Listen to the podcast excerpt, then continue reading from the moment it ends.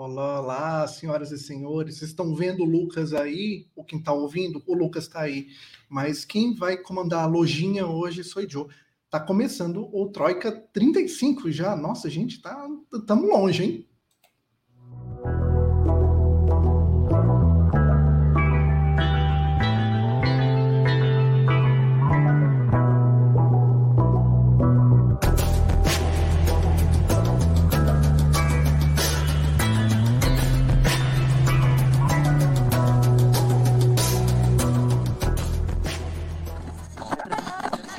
Rádio Troika.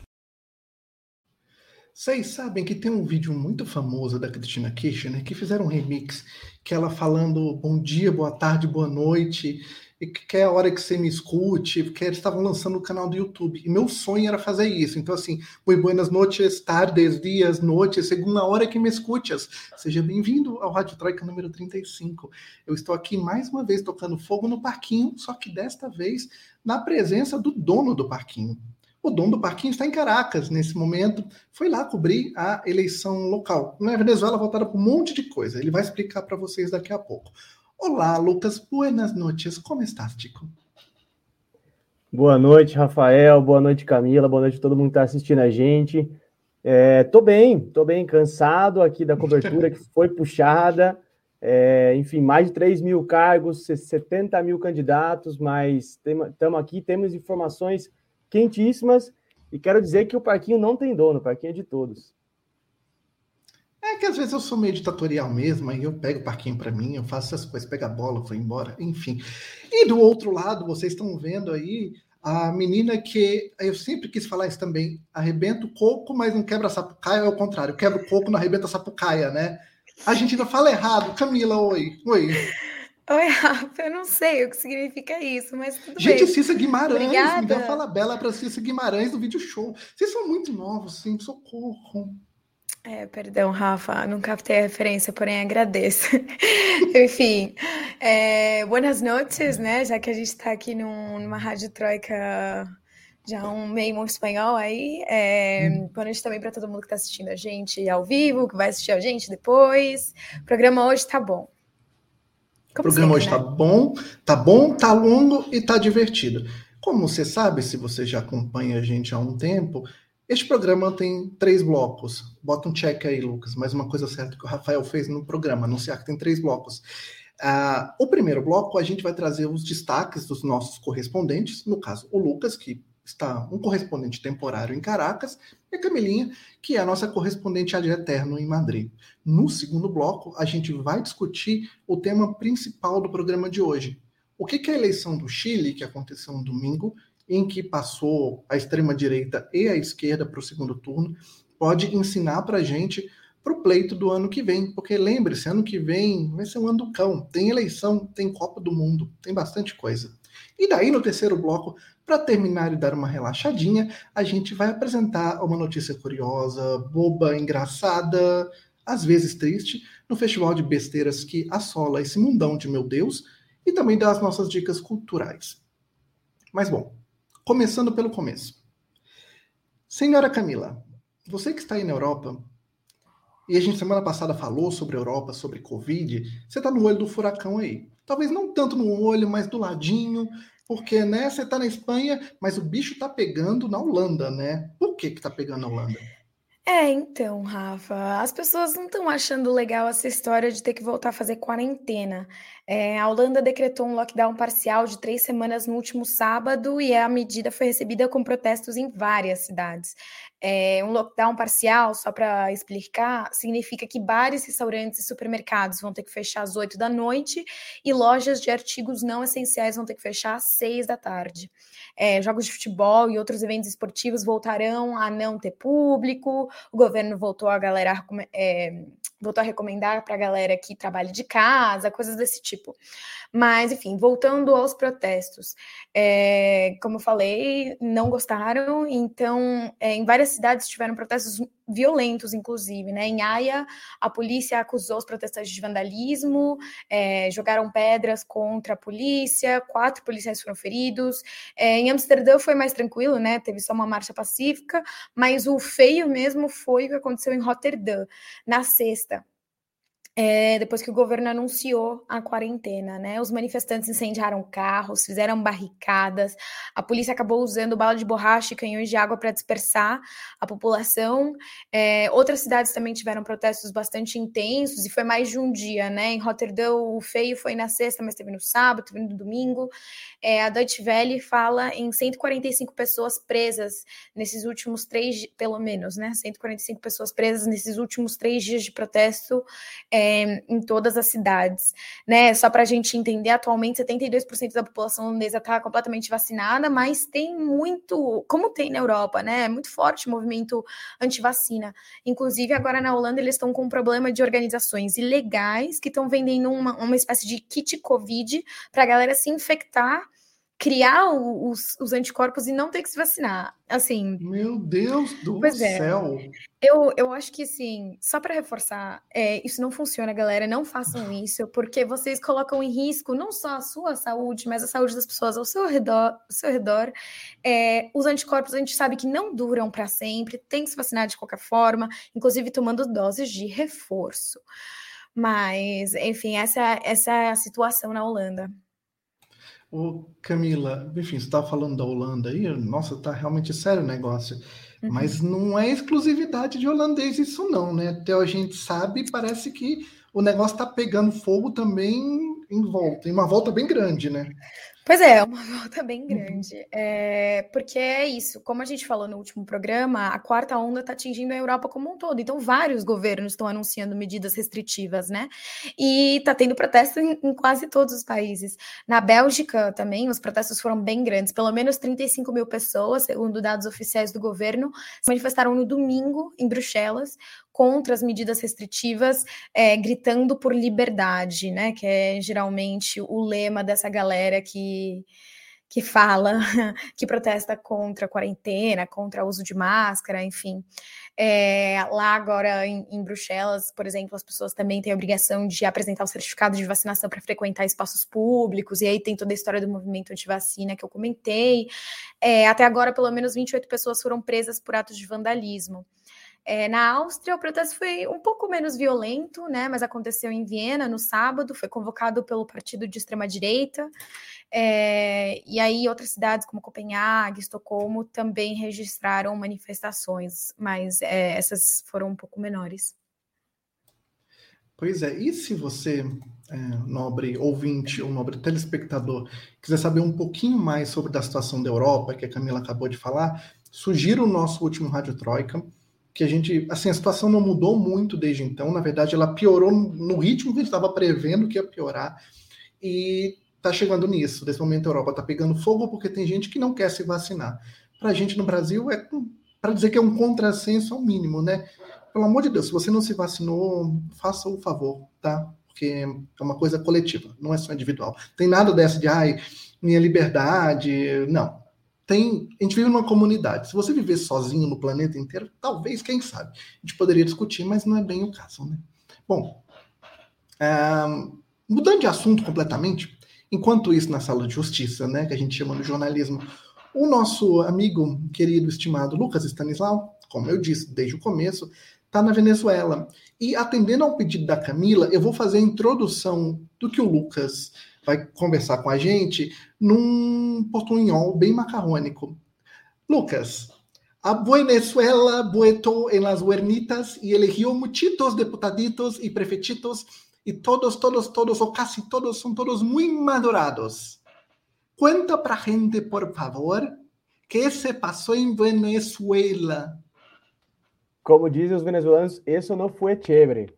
Isso não foi chévere, mi pana. Foi incompreensível, foi eu sei. Eu tenho pena de quem tá ouvindo, mas eu sei falar espanhol, tá, gente? Falou mi pana já é venezuelano.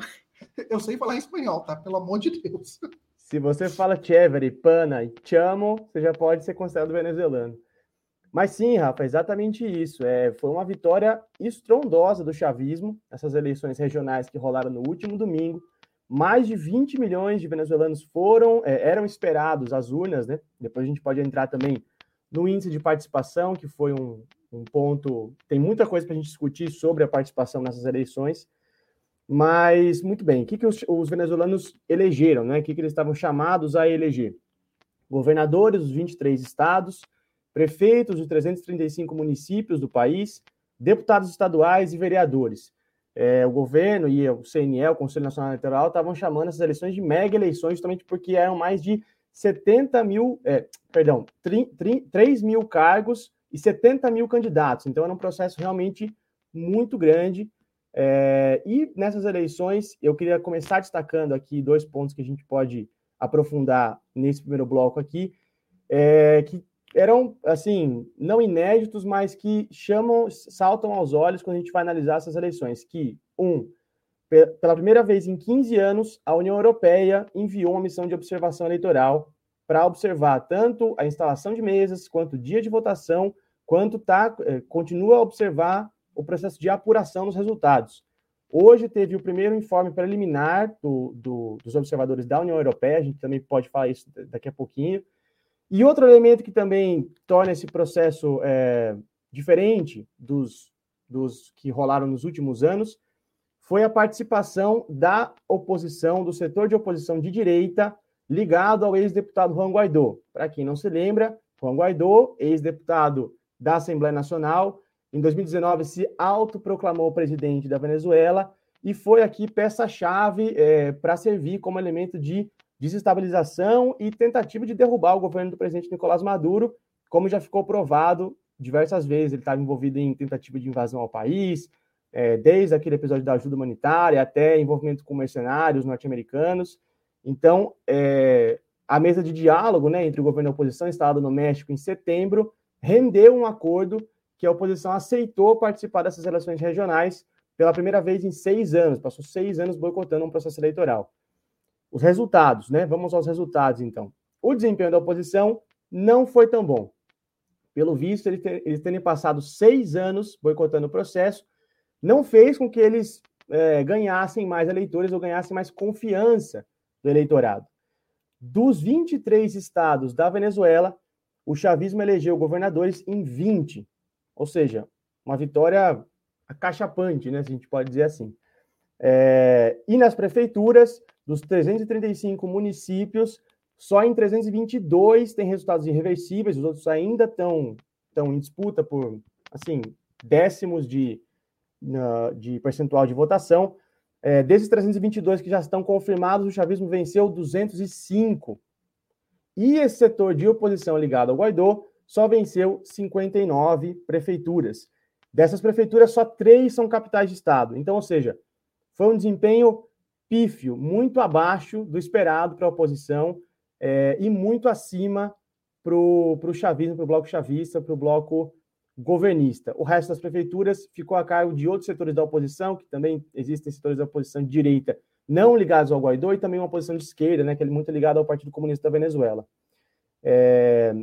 Bom, eu também tenho detalhes sobre essas votações é, nos estados que tem algumas coisas interessantes para a gente destacar. Por exemplo, em Miranda, no estado Miranda, que é o segundo estado mais populoso da Venezuela e um dos mais estratégicos, né, considerado um dos mais estratégicos, o atual governador, que era do, do PSUV, do partido do presidente Nicolás Maduro, o Héctor Rodrigues, foi reeleito. Ali havia realmente um temor assim para o governo de não conseguir reeleger o Héctor Rodrigues. Ele foi reeleito com 48% dos votos, derrotou o Davi Uzcategui, que era da oposição ligado ao Guaidó. É, e, e, bom, superou as expectativas do governo porque existia ali um risco de, de não ser reeleito. O estado de Miranda, historicamente, ficou pouco governado pela esquerda, né? teve mais governadores de direita do que da esquerda.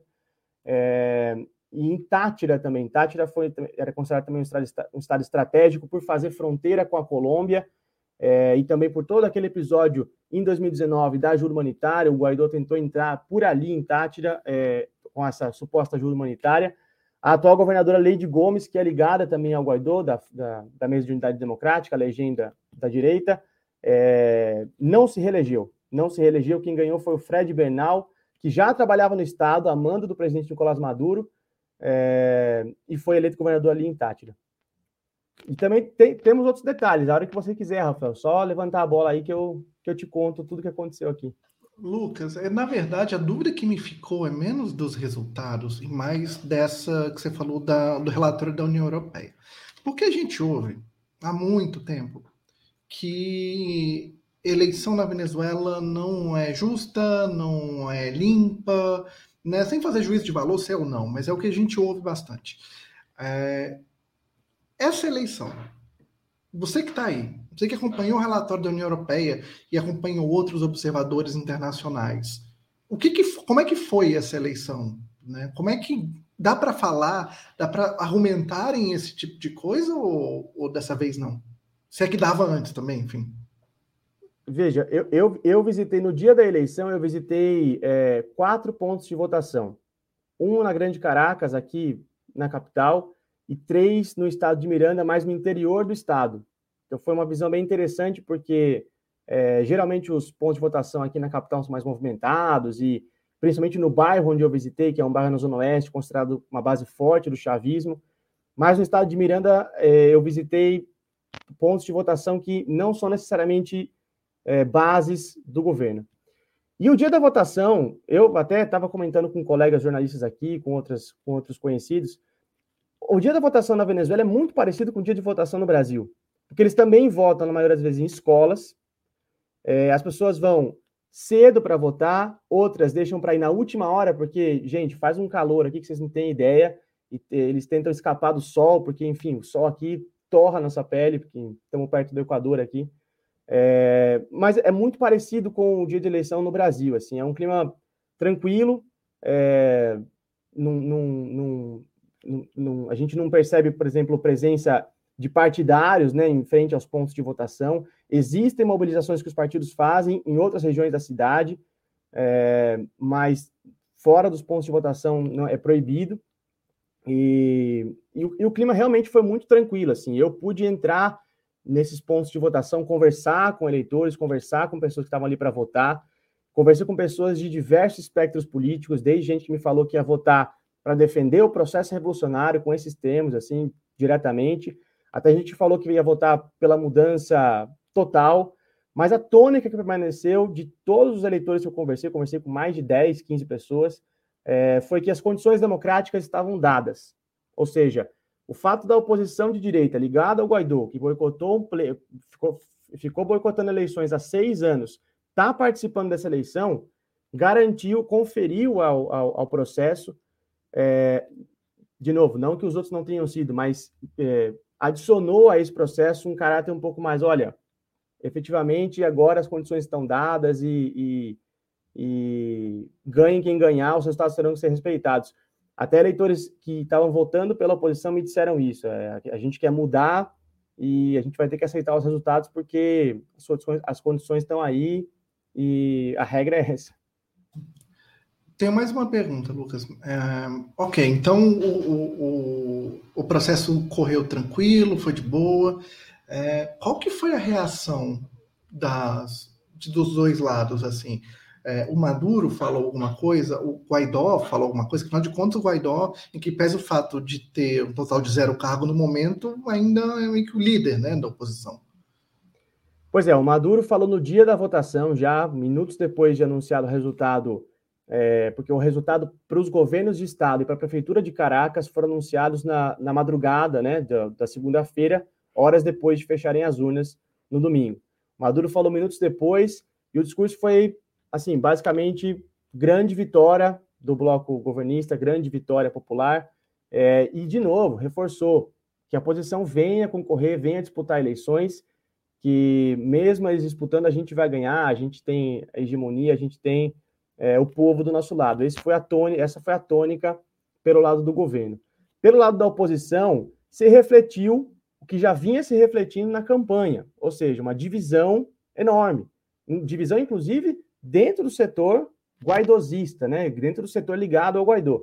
Por exemplo, o candidato a Miranda, ao governo do estado de Miranda, o Davi Uscategui, que não é da MUD, né, da, do, da legenda do Guaidó, mas que concorreu aliado a essa oposição, é, no dia da votação começou a falar de algumas ocorrências que estavam impedindo gente de votar, mas reconheceu os resultados. Agora ele já, já reconheceu a vitória do Hector Rodrigues. É, outros opositores também, vencedores e perdedores, também reconheceram. O Guaidó fez um, fez um pronunciamento na segunda-feira à tarde e voltou a dizer que enquanto não houver condições democráticas suficientes, o resultado vai ser esse aí.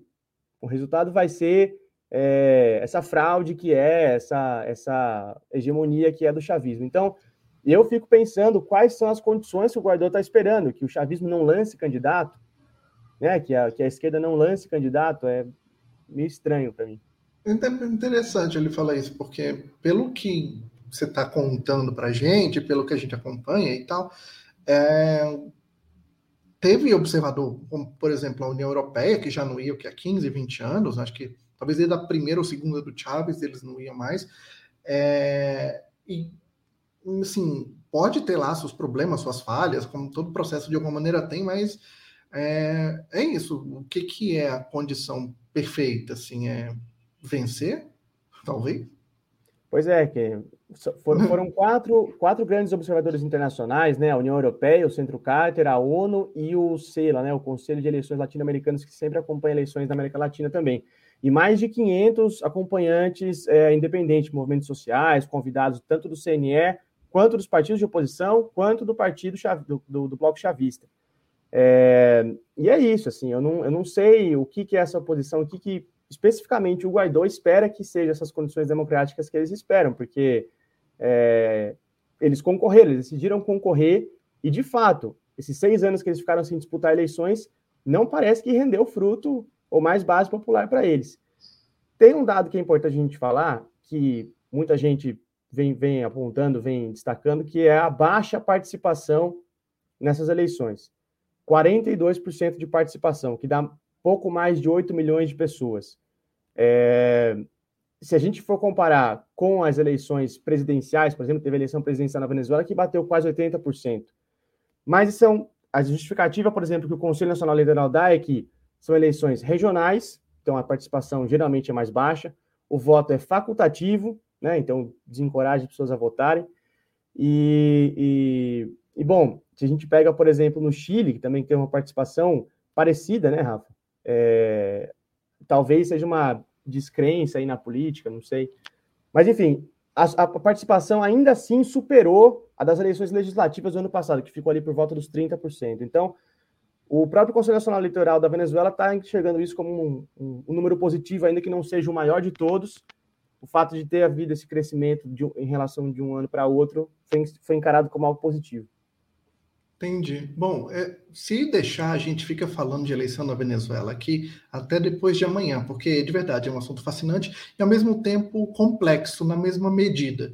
É, mas eu preciso encerrar o bloco porque a gente tem muita coisa para discutir ainda e, enfim, como sou eu que estou cuidando do, da lojinha hoje, é, a gente vai falar de mais eleição no segundo bloco. No caso, na eleição do Chile, como o Lucas bem citou aí, teve uma participação que não foi tão alta, ficou longe da participação da Assembleia Constituinte, mas trouxe um montão de resultado interessante.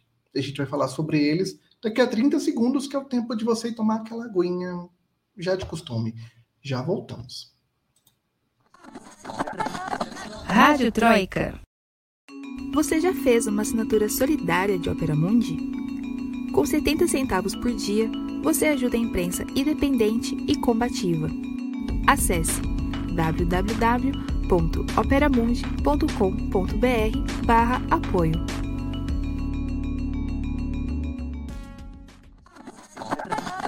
Rádio Troika. Alô, alô, alô, Sorradinho predileta está de volta. Quase faltou a palavra.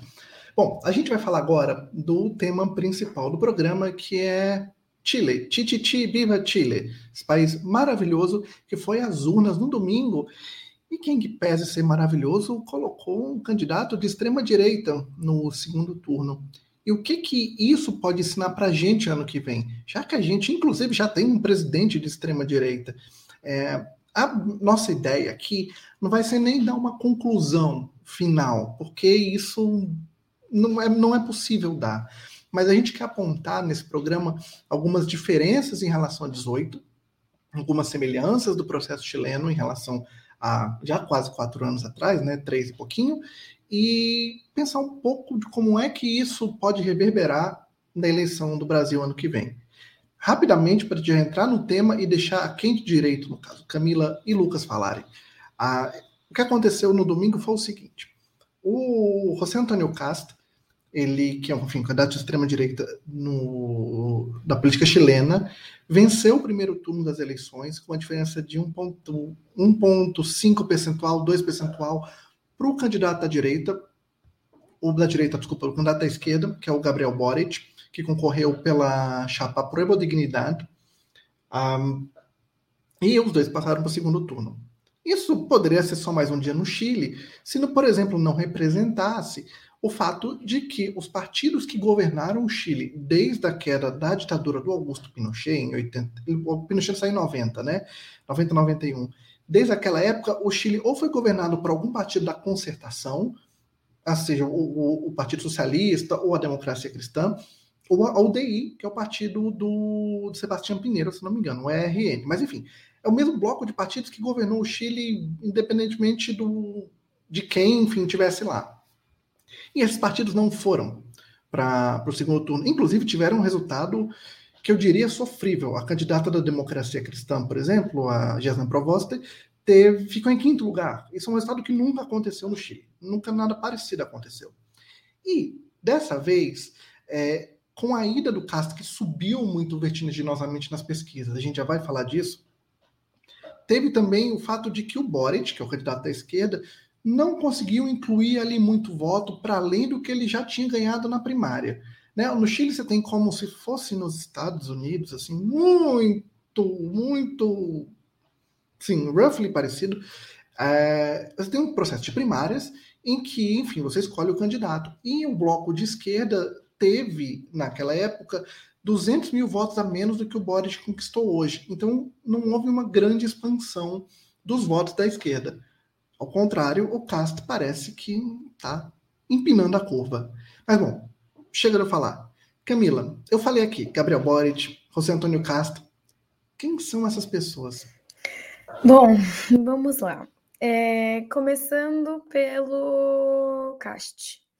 É, de forma resumida, vai. É, ele é um advogado, né? Ele lidera o Partido Republicano, que é um partido recente, de 2019, é um partido de extrema direita.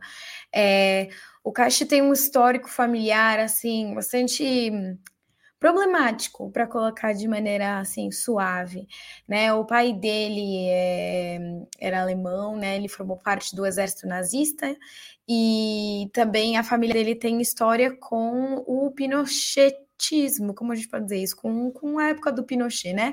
Um dos irmãos mais velhos dele foi um dos famosos Chicago Boys, né? Aqueles economistas formados na Universidade de Chicago, é, encarregados de implementar o neoliberalismo no Chile com apoio da repressão militar, que o Paulo Guedes tanto ama. É, inclusive, esse irmão do Cash encabeçou dois ministérios durante o governo ditatorial. Então, né, a gente já tem esse histórico aí, e como candidato, é, eu quero alguém que foi abertamente contra a Assembleia Constituinte para refazer a, a Constituição do, do, Pinochet, por exemplo. Ele é abertamente contra os imigrantes, já falou que quer construir um, uma fossa, né, um fosso contra imigrantes nas fronteiras terrestres do país para barrar a entrada de venezuelanos e colombianos.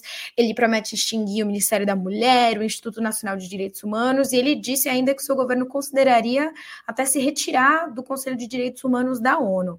Então temos aí um cara legal. Por outro lado, temos o Boric, que é o candidato da coalizão Apruebo Dignidade. Ele começou na política ali no movimento secundarista é, e virou um dos fundadores da Frente Ampla, que é o partido dele, né, um dos partidos que, que conforma a coalizão. É, ele já tinha sido deputado independente, ele foi uma liderança super importante durante as manifestações de 2019, né, como líder estudantil. É, e aí como promessa de campanha dele, ele tem o. Ele promete o fim da previdência privada, que é um problema gravíssimo no Chile. É, ele defende a criação de um sistema público de saúde, a refundação das polícias, a taxação de grandes fortunas, e ele propõe um projeto de industrialização para o país também, para falar um pouco das coisas que ele tem prometido na campanha dele. Ele era né, o, o principal favorito depois das prévias realizadas em julho é, como o Rafa ali falou, é, por ser jovem, pelo seu histórico estudantil e por ele defender as pautas que as pessoas que foram às ruas em 2019 estavam exigindo. E, e aí ele se tornaria, inclusive, o presidente mais jovem é, da história do Chile, se ele fosse eleito, né? Ele tem 36 anos. É, só que ele enfrentou alguns problemas, né? Ele pegou Covid, então ele teve que ficar de quarentena por duas semanas na reta final da campanha. Ele também cometeu algumas gafes nos debates, ele não sabia alguns números, o que alimentou a teoria dos adversários de que ele seria muito inexperiente. Então é, ele encontrou esses, né, o Rafa falou de por que, ele não cresceu nas pesquisas, é, também teve a ver, também influenciaram essas duas coisas, da, da, do Covid, dele ter tido Covid e do, dos debates. Então, de maneira resumida, esses são, esses são os dois candidatos. Pois é, né, gente? É engraçado que se a gente não tivesse falado o país ou o ano, a gente poderia achar que a gente estaria falando de alguma nação com um território um pouco mais continental, com um litoral muito bonito, né? Mas vira que segue. Bom, tem mais uma coisa bem interessante disso aí, que ajuda a gente a confundir os países, vai, vamos chamar assim. Logo depois que teve a eleição, na segunda-feira, o dólar no Chile, mas assim, caiu, que foi um negócio como nunca tinha caído, assim é, o mercado ficou animadíssimo. O mercado adorou você ter alguém que é, né, vamos chamar assim, se diz para o mercado, liderando, em que pesa o fato do cara ser de extrema direita, de querer fazer uma vala para separar imigrante, né, de querer deter pessoas em centros que não, talvez não sejam um centro de detenção, mas enfim, parece que a gente está falando do Brasil, né? Lucas, o que, que é semelhante nessa história agora do Chile em 21 com o Brasil de 18? Eu diria que muita coisa, né? Muita coisa, assim, o, o Cast, é, mesmo que não tenha nascido ontem, né, e tenha um passado terrível aí, como a Camila acabou de contar pra gente, é um cara que se apresenta como outsider, né, como antissistema, e como cara que, ah, eu falo mesmo e tal.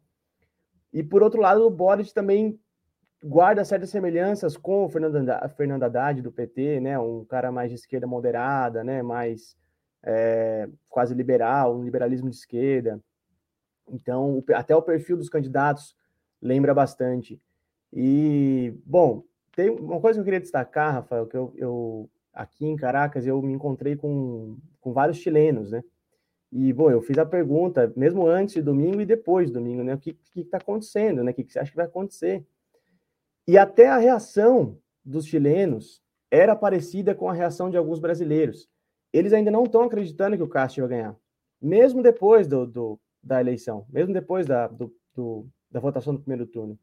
Ainda há uma esperança muito, muito grande assim de que não, o Boric vai conseguir, porque não é possível a gente eleger um cara desse, não é pensável assim que a gente vá perder para um tipo desse, esse cara não vai passar, não vai ganhar o Boric vai conseguir reunir todas as forças progressistas, e isso me chamou a atenção porque assim, a gente ouvia esse papo até dois dias antes da nossa eleição do segundo turno em 2018. O que me, né, já, já me dá vários sinais de alerta, assim, de que, olha, efetivamente a gente passou por isso, é exatamente isso. É, então, assim, obviamente a gente está dizendo que o Cast vai ganhar, não estamos né? A gente não é adivinho e para os mais antigos, a gente ninguém aqui é mãe de Ná para pensar nessas coisas. Mas é realmente a gente ouve essas coisas, a gente fica, ai, passei por isso, né? É... Lucas, você consegue contar para a gente como é que foi o crescimento do Castro nas pesquisas? Não, de fato, foi, foi assim, assustador e brutal, né? Gente, no começo ali a gente previa talvez uma disputa entre o Boric e o Sichel, Sebastião Sichel, que é o candidato governista apoiado pelo atual presidente eh, Sebastião Pinheira, é, mas o, o, o Cast começou a passar todo mundo, tanto é que assim, final de outubro, começo de novembro, o Sichel já estava comendo poeira, o Sichel já era carta fora do, do baralho, é, e se a gente for pensar assim, pô, um candidato governista fora do, fora do baralho, há mais de um mês da eleição é algo muito incomum, não é usual. A gente, o Pinheiro está com a máquina do Estado, está com todo, né?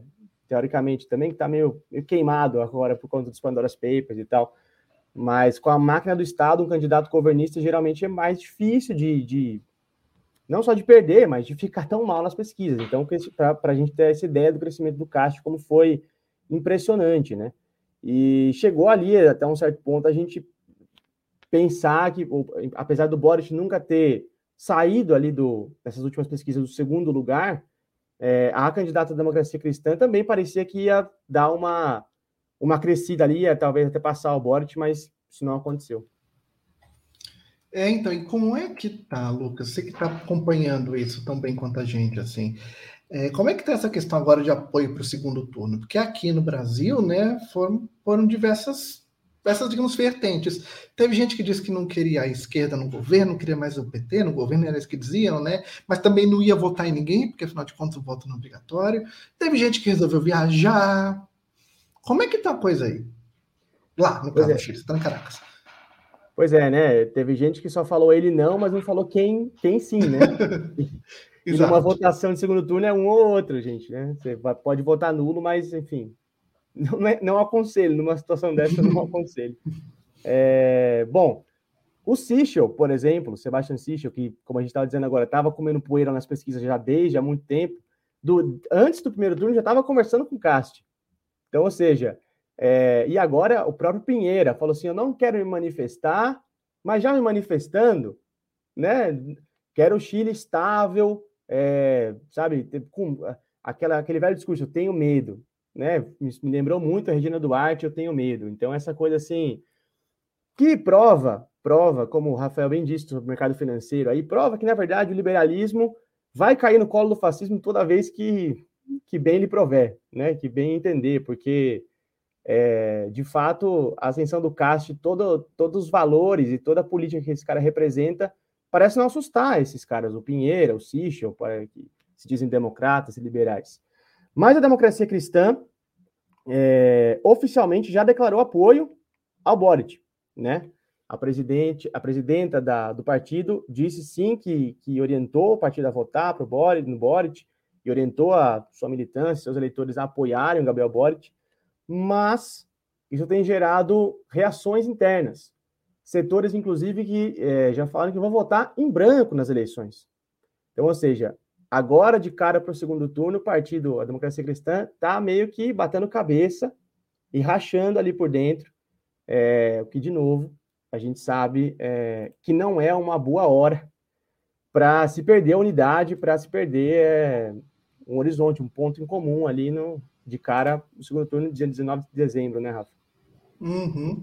É, Camila, antes de você complementar, fazer essa complementação que você falou, eu só queria lembrar de uma coisa. Na imprensa chilena, a gente já tem visto muito, a gente que está acompanhando todo dia, enfim, né, eu estou cobrindo eleição no Chile há tão tempo, né, que uma mesma conversa que eu ouvi em 18, ah, é porque vai ter que moderar, é porque vai ter um poder moderador, né? O Congresso vai ser um poder moderador. É, enfim, né? A gente está o quê? Em 2021, né? Camila, você queria acrescentar algo? Sim. É, não, e essa história de poder moderador não vai ter, porque inclusive uma das coisas que o Cash quer fazer é poder instaurar estado de emergência a Vontes. Então, assim, ele já está falando que ninguém vai moderar ele. Mas é que eu, eu fiz as contas aqui se o Boric conseguir reunir toda a esquerda, né, é, ele chegaria a 47% dos votos. Talvez esse apoio da, da direita, da direita, do, dos cristãos, como fala, qual é o nome do partido? Que eu nunca lembro o nome do partido. Democracia Cristã. Democracia Cristã. Eu sempre penso no da Merkel.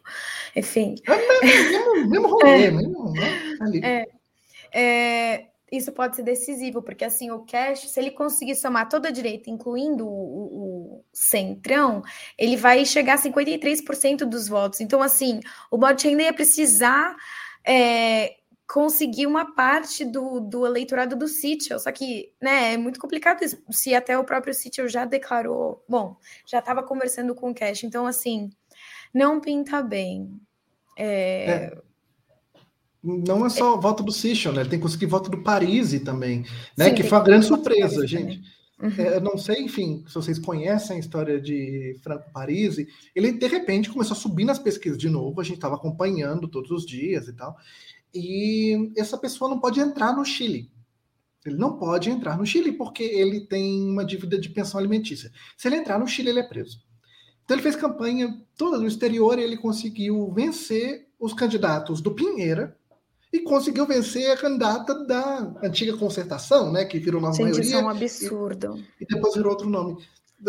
Pois é, assim, a, a, a, a escada tá a escada para a esquerda está um pouco complicada, porque a tendência é que esse pessoal que votou no Paris acabe votando no, no Castro mesmo, né?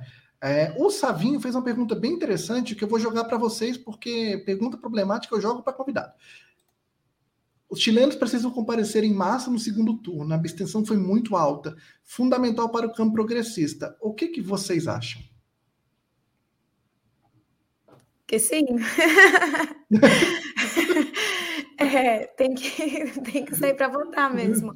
É, eu acho que eu acho que, inclusive, a gente já chegou a comentar isso em outros programas. Eu acho que hum, essas eleições no Chile estão pegando um momento que, depois de toda a luta que a população chilena trav travou para a Assembleia Constituinte e tal, deu uma esfriada, a galera tá né, cansada, e aí você vê o cast avançando tanto nas pesquisas, mesmo Paris avançando nas pesquisas, isso dá uma desanimada, sabe? Mas sim, tem que votar, tem hum. que votar, porque é o único jeito. E assim, a diferença ainda é pequena entre o Boric e o, e o Cash, né? 47, 47% que eu falei? Quando eu tinha falado 47% versus 53%, enfim, dá para virar o jogo, mas tem que votar. É, que também é o que o Lucas estava dizendo, que ah, votar nulo e tal. Não, não dá para votar nulo, né? Senão a gente vai ver histórias se repetindo no Chile. Assim, né? O que aconteceu no Brasil vai acontecer no Chile. Não sei o que você acha, agora, Lucas. É Lucas, não, agora quero ver o Lucas, é. Sem dúvida nenhuma, sem dúvida nenhuma. Tem que votar, assim, se o e, e, e, assim, eu queria destacar uma coisa, né? O Boric vai ter que, pelo menos na minha opinião, né? O Boric vai ter que dar um giro aí na campanha dele no, e no jeito de fazer campanha dele, porque eu até comentava com o Rafa uns meses atrás que a gente estava acompanhando muito de perto a campanha do Boric, do Cast, é, que estava muito di diferentes as campanhas. Dava para se notar, assim, de que, óbvio, né? As, as ideologias dos campos políticos são completamente distintos, mas o Boric não tocava tanto na questão é, econômica, em temas mais duros. Ele, ele, a campanha dele, principalmente pelas redes sociais, é, fazendo um apelo jovem, acabava ficando marginal a, esse, a esses temas importantes. Por exemplo, é, agora está tendo um estado de exceção no sul do Chile, né, em Araucânia e Biobío, e os Mapuches estão sofrendo para caramba lá. A polícia do Pinheira está tá reprimindo movimentos, movimentos sociais e, e ativistas indígenas mapuches, e, e os posicionamentos do Boric, tanto é que eu conversei com um ativista mapuche, não tem nem 15 dias, 20 dias, e ele me disse que o movimento não estava orientado a votar no Boric no primeiro turno. Então, assim, não havia uma esperança de com pautas fechadas na candidatura do Boric. Então, eu acho que para esse segundo turno ele vai ter que é, se mexer, ele vai ter que dançar outra dança aí e tentar atrair mais gente com uma pauta maior, né? Uma pauta mais, mais direcionada, mais focada. É, eu, eu, você falou isso, Lucas, é verdade, assim, porque eu lembro que a gente precisava procurar foto para ilustrar matéria e tal, e era difícil achar uma foto do Boric em que ele não estivesse plantando uma árvore. Sim, muito bom plantar árvores, faço muito gosto, precisamos, mas isso talvez tenha ajudado, né? Isso aqui, na verdade, é mais uma hipótese em cima do que a gente viu, acompanhou, cobriu, né?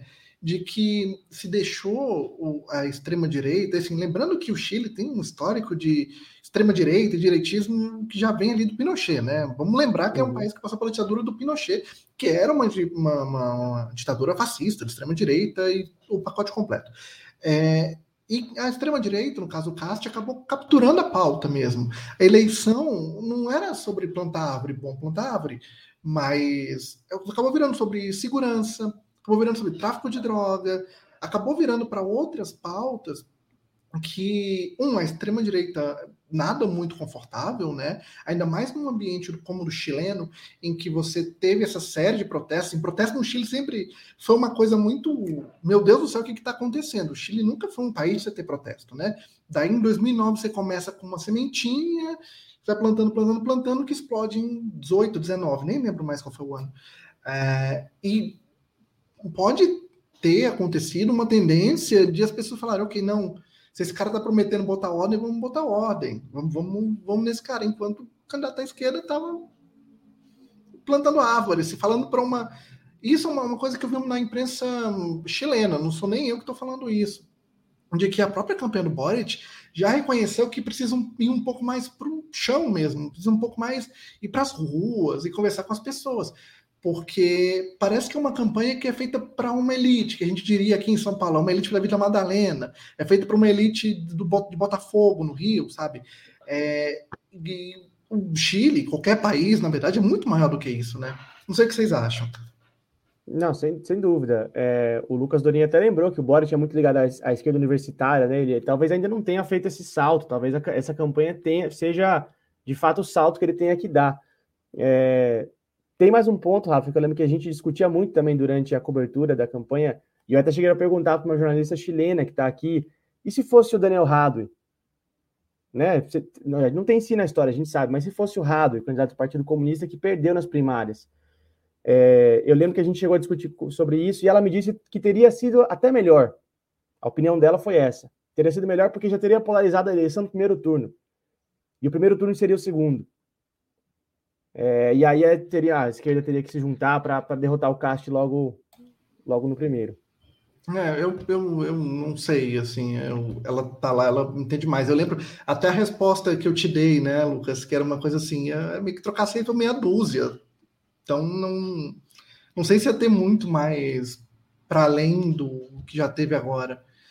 Mas, enfim, Camila, eu queria te perguntar uma coisa. A gente falou do que é semelhante, né, com 18. Mas o tema deste programa promete para 22. Então eu quero te perguntar, assim, a gente não é o Chile, né? O que está de diferente para a gente agora que vai votar ano que vem, que já tem, enfim, quatro anos de Bolsonaro aí? A onda continua? O que, que, que muda? Ou que não muda, Bom, Muda que a extrema-direita está no poder, né? É, é, costuma ser mais fácil ser oposição, né?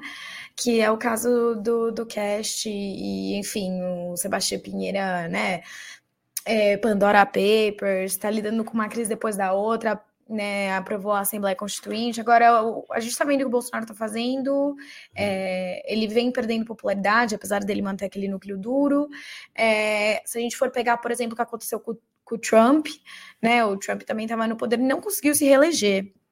Então, né, vamos torcer para a gente estar tá caminhando para uma situação parecida. E, e aqui também, né, a, a oposição não é boba. Lula não está esperando de braços cruzados para que chegue a campanha eleitoral, ele já está se movimentando, está se fortalecendo. A gente viu, ele fez agora é, a turnê dele pela Europa, que inclusive eu fui ver o Lula aqui em Madrid, publiquei em Avrabundi. É verdade, leio, a matéria da Camila tá boa. Foi no sábado, estava de plantão, foi, foi, é. ó, foi boa, a Camila é parça. Então, é, o Lula está se movimentando. Eu acho que é, a esquerda também brasileira aprendeu muito é, dos erros que a gente cometeu em 2018 com o Bolsonaro, eu acho que a gente não está esperando para ver o que, que, vai acontecer nas eleições, né? É, então, eu acho que a nossa situação é outra, principalmente porque a extrema-direita agora está no poder, né? Não é a oposição. E, e vamos torcer para que isso realmente dê, dê, resultado. E também tem a ver com o que o Lucas falou ali do Radwin, né? A gente já vai começar ali no primeiro turno uma eleição extremamente polarizada. Então, quem sabe isso também é, ajude. É, então, mas bom, contando que vai dar, vai ter eleição, vai ter tudo certinho, que vamos, vamos chegar, né? Porque com o governo que a gente tem é sempre uma surpresa, né? Não vamos esquecer do 7 de setembro, aquele plantão magnífico. Não, é... mas assim, se a gente pegar as últimas eleições também locais, né, de, de vereadores, etc., também é, não sei, me, me, gerou um certo otimismo, né? Com, com galera LGBT sendo eleita, um monte de mulher. É, então, vamos ver. Fala, Lucas, perdão. Eu só, eu só, queria fazer um comentário, assim, porque parece que eu estou puxando muito sardinha os papos que eu estou tendo aqui, mas de fato eles informam muito das coisas que estão acontecendo, né? Mas eles são ótimos, é melhor do que você, do que a gente ficar falando bobagem aqui. Você está ouvindo as pessoas, muito melhor. Exato. Pode falar quando você quiser. Programa, gente, inclusive, criação sua. Rafa, Camila e todo mundo está ouvindo assistindo a gente. A esperança que os venezuelanos estão numa, numa derrota do Bolsonaro no ano que vem é assim gigantesca, porque de fato é muito importante para eles, né? Sobre um bloqueio econômico, sobre sanções dos Estados Unidos, ter um parceiro do tamanho do Brasil, da relevância do Brasil, diplomática, econômica e territorial. Então, assim, todos eles me perguntam: e ano que vem? O que, que vai acontecer? E ano que vem? E o Lula? Tá onde? Tá fazendo o quê? E o Bolsonaro? Eles estão com uma eles estão eles estão mais preocupados com a nossa eleição do que com a deles aqui regional. Eles estão realmente muito muito esperançosos no, no, na eleição do ano que vem para que o Bolsonaro seja derrotado, porque de fato o presidente brasileiro é muito forçou muito a barra contra a Venezuela, né? Muito inimigo do governo do, do Maduro. Então, para isso foi muito prejudicial. É, pois é, e a gente nessa, enfim, o Bolsonaro ele representa, ele é um ícone, né, de uma, eu vou chamar de onda por falta de palavra melhor, tá, gente? de uma onda de extrema-direita ali que a gente pode imaginar que deu uma girada de chave a nível mundial com o Trump, que não está mais no governo. E a gente vê que depois que o Trump saiu do governo, as coisas se movimentaram um pouco nesse campo, mas este programa que a gente está fazendo agora me faz lembrar um que a gente fez, a Camila estava, acho que o Lucas não estava, que a gente falou sobre extrema-direita, né? Que a gente sempre voltava para o ponto de que não, não está morto, assim, não está não, não acabou, sabe? Se você que está vendo a gente tem alguma dúvida de que a gente não gosta da extrema-direita, tenha certeza, a gente não gosta da extrema-direita, não tem como gostar de fascista, pelo amor de Deus. É, e, e não está morta do nível. Você tem o Castro no Chile, você tem o, o, Javier Milei, que assim é um misto de Boris Johnson com Jair Bolsonaro e que está pegando voto na Argentina, sabe, de gente. O cabelo dele, né? É, então você vê que é um produto fabricado assim, e você vê que é um papo com a mesma conversa que se repete, tem razões históricas para isso, enfim, que se repete em outros lugares. A Camila volta e meia fala do Vox, né? É, eu que tô aqui só falo de Alemanha, volta e meia eu falo da FD. Você vê que não, assim, não dá para a gente descuidar, sabe? Porque... Não, e que mesmo que perca na mesmo que perca nas, unhas, nas urnas, não vai desaparecer, né? A gente não Exato. pode ter a ilusão de que o bolsonarismo vai acabar se o Lula ganhar em 2022. Não vai. E, e, e não, a luta não pode parar nas eleições. Pode ganhar o cabo da Ciolo em 2022, porque qualquer pessoa não vai, não vai sair esse movimento, isso não vai acabar, desaparecer, virar pó, virar purpurina, isso não vai acontecer. Então, a gente que, enfim, tem né, né, cabeça no lugar, temos que chamar mais pessoas para ter cabeça no lugar, chamar mais pessoas a razão, porque gente de extrema direita, a experiência histórica mostra que não dá certo. Mas enfim, falamos demais, hein? Gente, papo foi bom. Papo foi bom. Não fosse a pandemia, tava com a cervejinha aqui, enfim, o botequinho tava bom. Gente, vamos tomar uma água, 30 segundos, estamos aqui de volta. Parar de falar besteira, ficar falando de bebida alcoólica, enfim. Rádio Troika. Inscreva-se no canal de Ópera Mundi no YouTube e ative as notificações para não perder nossos programas. Curta e siga nossas páginas no Facebook e no Twitter. Ah, e não esquece de seguir nossos podcasts na sua plataforma favorita.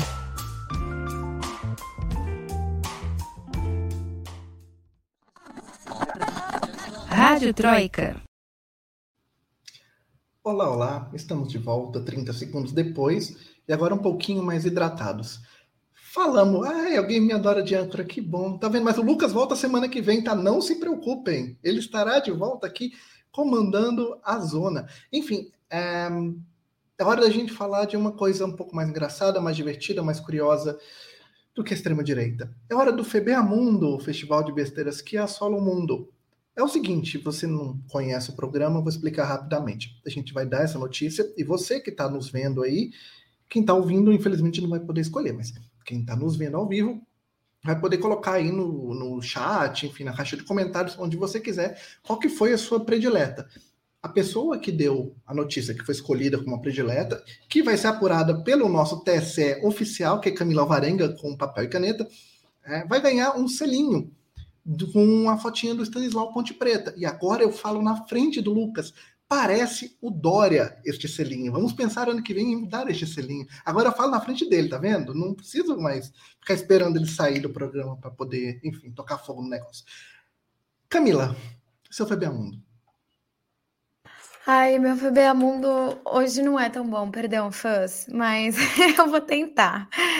É... Então, Sabe aquele touro dourado, o polêmico touro que colocaram ali para imitar o touro de Wall Street e tal?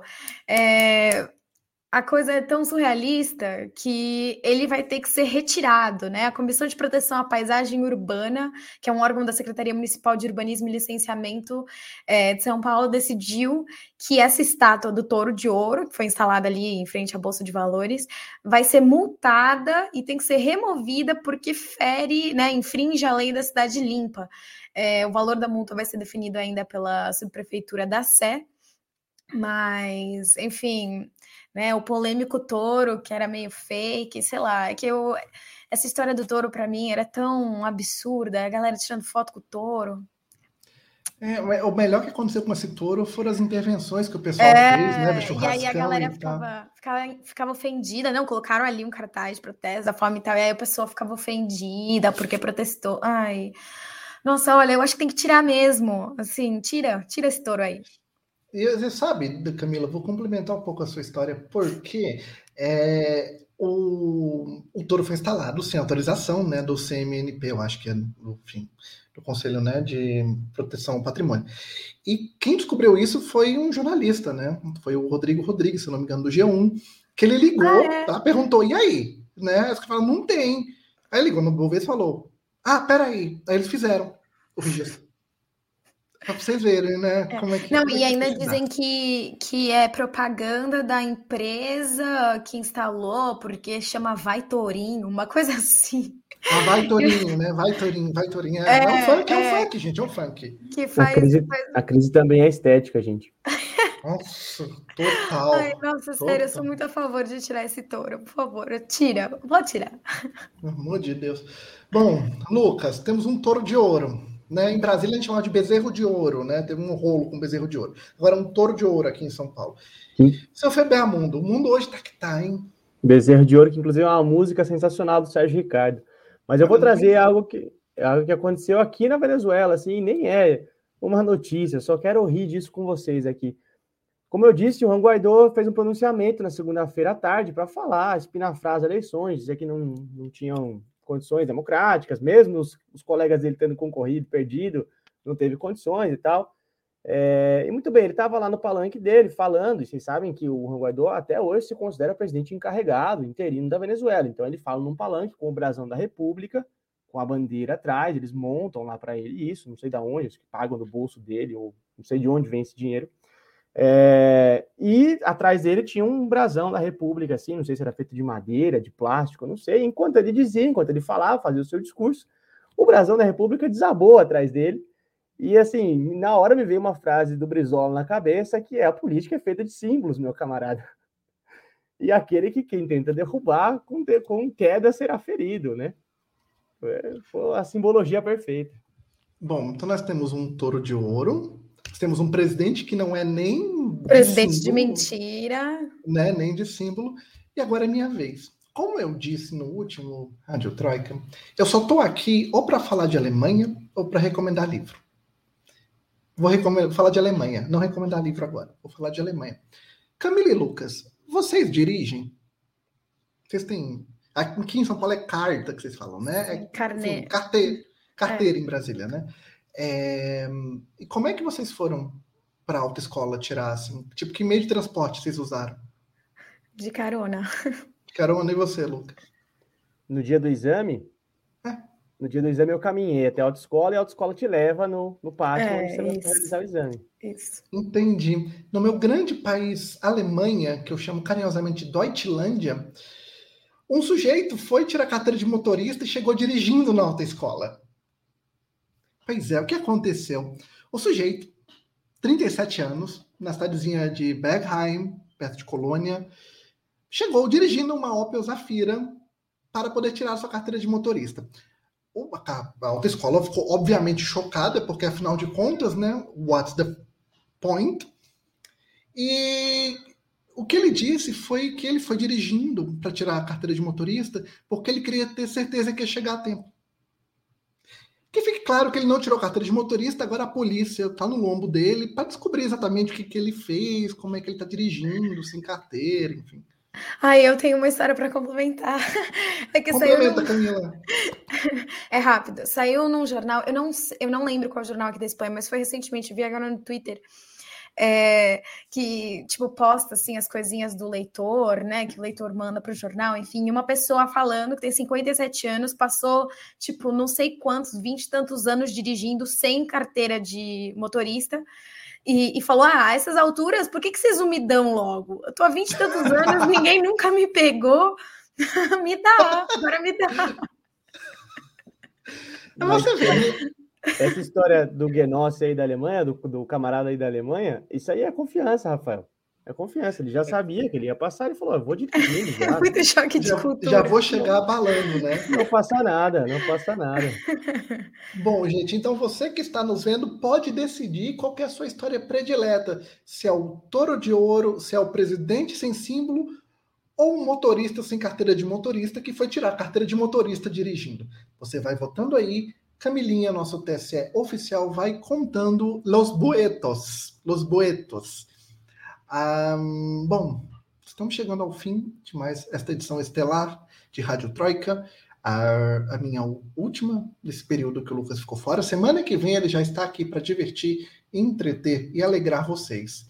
Mas enquanto a gente se despede, enquanto você vota, a gente vai dar aquela famosa dica cultural. Que eu vou começar, como sempre, por Camilen Alvarenga. Camilinha, boa noite.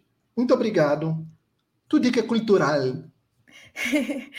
Boa noite, Rafa. É, como sempre, um prazer ter você aqui na Rádio Troika. É, Lucas, a gente se vê na semana que vem.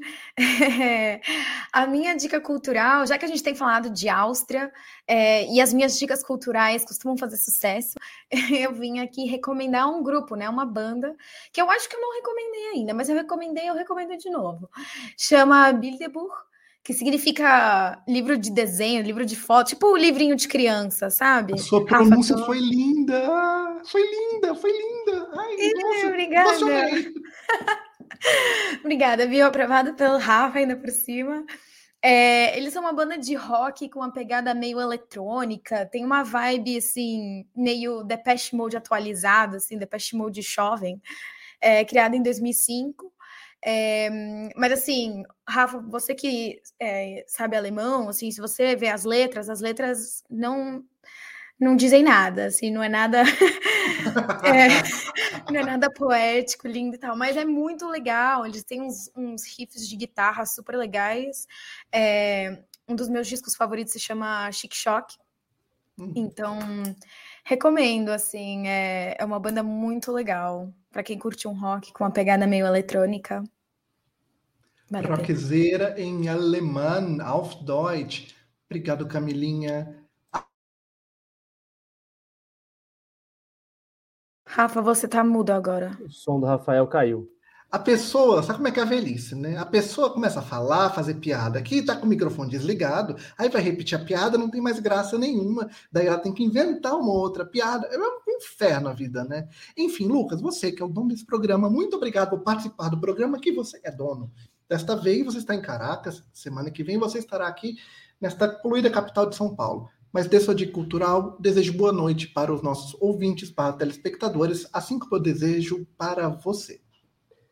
Eu quero agradecer demais por terem me recebido aqui hoje do outro lado, né, do lado de lá. Quero dizer que foi, foi gostoso participar como correspondente aqui, como repórter. Quero, quem sabe, estar mais vezes aqui nessa posição. Rafael, você sabe aí que a cadeira também é sua a Rádio Troika, quero frisar, não tem dono, a Rádio Troika é de todos, e principalmente da audiência, né? De quem escuta, de quem ouve a gente, que é quem faz esse programa de fato. É... Bom, minha dica cultural, né? Claro. É... vocês sabem que é ossos do ofício, né? A coisa mais legal de ser jornalista é, em coletivo, você fazer amizade com outros jornalistas, né? Eu vou indicar uma banda venezuelana que um colega daqui da Venezuela, um jornalista que trabalha numa rádio aqui em Caracas, me indicou, que se chama Pastel de Gente em espanhol, obviamente, Pastel de Gente. É uma banda venezuelana de rock, também vou de rock, também, dos anos 70 e 80. Faz um blues que me, me lembra um pouco o Barão Vermelho ali no começo, sabe? Aquele blues oitentista e tal. E eu fui, eu tava ouvindo, eu fiquei meio que viciado numa música que chama Blues do Plano União, Blues do Plano União, E eu fui procurar o que era o Plano União. O Plano União foi um plano de polícia que um presidente do Pacto de Ponto Fio fez ali nos anos 80 que prendeu todo mundo. E o cara conta assim: ah, eu fui encontrar a minha namorada aqui em Tiacaíto e fui parar na cadeia em Petare porque o guarda me levou só porque eu estava usando uma, uma roupa mais descolada. Que o Plano União realmente era. dava prêmio para os policiais que prendiam mais gente e tal. Então, além de você conhecer uma banda legal da Venezuela, você aprende história também da Venezuela dos anos 80 e 90. Então tá aí, gente. Pastel de gente, banda de rock venezuelana. É, um abraço para todos vocês. Muitíssimo obrigado por me receberem aqui, deste lado, desde a pátria de Bolívar. Semana que vem estou de volta. Pois é. E eu também estou me despedindo. Acho que este ano não volto mais para o Rádio Troika. Que assim, eu sou meio que a Ana Furtado do programa, né? Aparecendo, eu tô lá com a minha malinha no Santos Dumont, pronto para assumir o programa. Então, vou aproveitar, que eu já não vou voltar mesmo, então eu vou dar duas dicas, não só uma, duas dicas. A primeira dica para variar um livro, tá? A gente falou de Chile, a gente falou de um candidato do Chile que tem o pai era do exército nazista, né, Camila? Se não estou doido. Então eu vou indicar um livro do meu chileno predileto, do meu escritor predileto que fala sobre nazismo, a literatura nazista na América de Roberto Bolanho eu sempre falo que ele é incrível e que tudo que eu leio do Bolonha é incrível porque ele é simplesmente espetacular. Mas esse livro aqui foi uma surpresa daquelas que eu não, nunca mais esqueci, assim. São dezenas de biografias inventadas de pessoas na América, pessoas na América Latina que têm alguma relação com o nazismo, ou são nazistas, ou trabalharam com nazistas. E tem inclusive um brasileiro aqui, tá? Nesse entre essas biografias. Aproveitem aí a Black Friday, comprem, porque este aqui vale a pena. Este aqui vale a pena. A literatura nazista na América. O Bolânio é chileno. Momento botinho do, do programa. Compre, compre, compre. Não, eu tô imitando o Silvio Santos, peraí. Eu sabia imitar o Botini, menino? Você sabe que lá vou eu, né, admitir vergonha num programa ao vivo no YouTube, vai ficar para sempre, né? Eu adoro o canal de televenda. Eu adoro uma televisão ruim, né? Para começar. Adoro Bad TV. Então, canal de venda é um negócio que eu via desde pequeno, assim. Eu via muito Ciro Bottini, Viviane Romanelli, no Shoptime. Meu filho, tô acostumado com isso. Bom, segunda dica cultural, né? Isso virou uma, uma zona programa. É um filme que eu vi ano passado. E eu ia sugerir, na verdade, o No, né? Aquele filme com Bernal, que fala da, da, do plebiscito que tirou o Pinochet, né? Mas daí me ocorreu esse outro filme que eu tinha visto, chama Aranha, do Andrés Wood, 2019. Foi um filme que estava na mostra do ano passado aqui de São Paulo. É uma das melhores coisas que eu vi. A história é o seguinte: é, é, são três, enfim, três pessoas, uma mulher chamada Inês, o Rusto, que é o marido dela, e o Gerardo, são membros de um grupo nacionalista de extrema direita que quer derrubar o Allende. O filme se passa meio nos anos 70, meio nos anos 2000, assim, porque ele vai pegando a história indo e voltando, né? E o que acontece? A Inês e o Gerardo, eles têm um relacionamento ali nas costas do Rusto. Ah, então meio que forma um triângulo amoroso, assim. Beleza, eles cometem um crime, né? Enfim, não vou revelar qual que é. E daí o grupo meio que se separa. 40 anos depois, o Gerardo volta e ele quer não só se vingar da Inês e do Rusto, mas ele quer continuar com as loucuras nacionalistas e de extrema direita. E ele volta ainda mais radicalizado 40 anos depois. É um de um filme assim, é impressionante. E meu destaque neste filme, que é um filme de três países, tá? De Chile, Argentina e Brasil. Caio Blatt faz esse filme, inclusive. Ele aparece jovenzinho, assim é a atriz que faz a Inês. A Mercedes Moran é uma das melhores atrizes que eu já vi na minha vida. A interpretação dela nesse filme, ela é da Argentina. É um negócio assim, arrasa quarteirão. Vale pelo filme inteiro. O filme já é muito bom e ela leva o negócio para outro nível. Se você não viu, procure aí, deve ter em algum streaming ou coisa do gênero, que vale muito, muito, muito a pena. É isso. Camila, nosso TSE oficial. Tchan, Quem tchan, vai ganhar o selo, Dória? Ganhou o, o, nosso presidente fake favorito, o ah, Deixa eu ver como é que eu coloco aqui. Acho que é o terceiro, né? Aê! Aê! Que chévere, que chévere, muitíssima graça. Que chévere. Meus, meus parabéns, meus parabéns. Bom, gente, é isso. É, vou encerrar o programa como manda a tradição criada pelo Lucas, de 35 programas já, dando a nossa programação no canal para ir para os próximos dias. Amanhã, também conhecido como 24 de novembro, o Breno Altman, o diretor do site Opera Mundi, vai entrevistar o Fernando Moraes com uma pergunta muito simples, assim, quem é Lula? Boa sorte tentando responder essa pergunta. A gente espera, a Camila também espera que o programa não dure quatro horas, porque senão a redação vai à loucura. Porque sou eu que tenho que fazer a transcrição da entrevista. Pois é.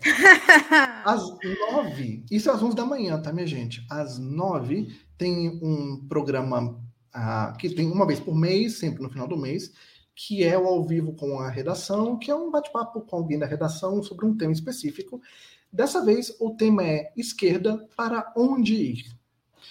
Excelente pergunta também. Na quinta-feira, às 11 da manhã, o Breno volta a entrevistar a Mônica Valente, que é a secretária executiva do Foro de São Paulo. O tema é esquerda latino-americana no ano 2021, mas eu garanto que vai ter muito mais conversa para além disso, inclusive porque, enfim, né, andaram falando umas coisas aí que deram uma polêmica nas redes sociais.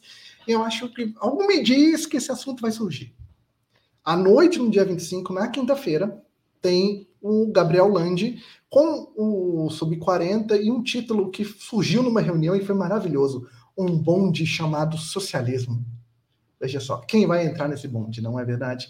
E para terminar, a sexta-feira, enquanto você está lá fazendo suas compras de Black Friday, quando você está lá procurando aquele robô aspirador que você está namorando há um ano, você vai ouvir o tio Rei. O tio Rei, Reinaldo Azevedo, é o entrevistado de Breno Altman, na sexta-feira, às 11 da manhã, para descobrir quem é que vai estar no páreo em 2022. Como falei, né? Parece que falta 10 anos, mas minha gente, já ano que vem tem Copa, tem eleição, vai ser um ano. A gente não sabe se vai ter carnaval também, mas vai ser um ano divertido, viu? Se preparem. Bom, acho que é isso, né? Falei demais de novo. Então, é isso, gente. Tchau para vocês. Até mais ver. Eu volto em algum momento. Camilinha, Lucas, ó, beijinho para vocês. Adiós. O podcast Rádio Troika tem idealização e apresentação de Lucas Stanislau. A locução é de Fernanda Forgerini. Supervisão de Haroldo Cerávulo Cereza e Rafael Targino.